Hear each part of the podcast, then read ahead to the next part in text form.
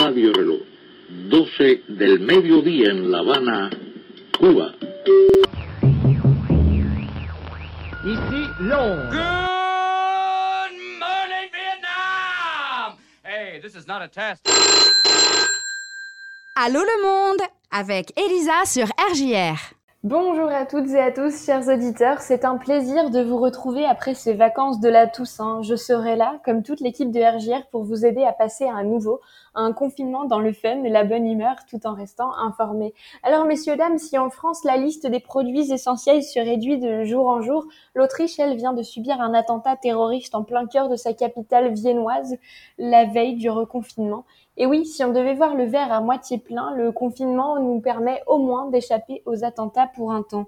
Cependant, ce mardi 3 novembre, ce n'est pas l'Europe qui a attiré mon attention, mais bien les États-Unis, parce qu'après une campagne féroce et plus que chaotique, l'heure est venue de départager les deux candidats pour la course à la Maison-Blanche. Qui, de Joe Biden ou de Donald Trump, sera le 46e président des États-Unis, démocrate, républicain, bien que les sondages soient optimistes en faveur de Joe Biden, le suspense reste intenable. Pour le journal américain de New York Times, peu importe le vainqueur, le prochain président devra faire face à un pays tourmenté et divisé entre fort taux de chômage et de cas de coronavirus, et puis aussi une fracture sociale de plus en plus grande entre riches et pauvres, blancs et noirs, femmes et hommes, bref, j'en passe.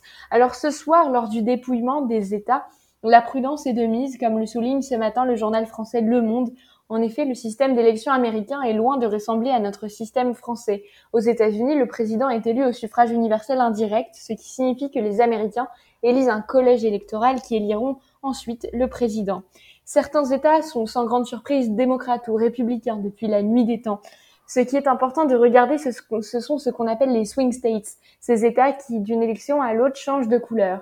Les résultats dans ces États que sont la Géorgie, la Floride, l'Arizona, la Pennsylvanie, le Wisconsin et j'en passe sont susceptibles de faire pencher la balance d'un côté ou de l'autre. La nuit risque donc d'être très longue.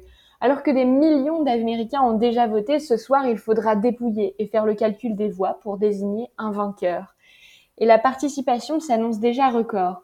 Mais les journalistes, conscients de l'impact et de la tension liée à cette campagne, ont prévu de ne pas jouer dans la précipitation comme le soulignait Le Monde ce matin, les journalistes et la presse sont devenus les arbitres de cette campagne, puisqu'ils ont la lourde responsabilité d'annoncer à la population le vainqueur des élections.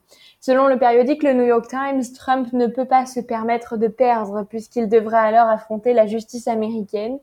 Et comme nous apprend le, Boston Globe ce matin, Trump aurait déjà fait des appels à la Cour suprême pour dénoncer les actions de son adversaire.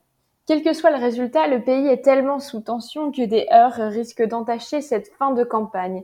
Le prochain président des États-Unis aura donc la, une tâche titanesque puisqu'il devra unir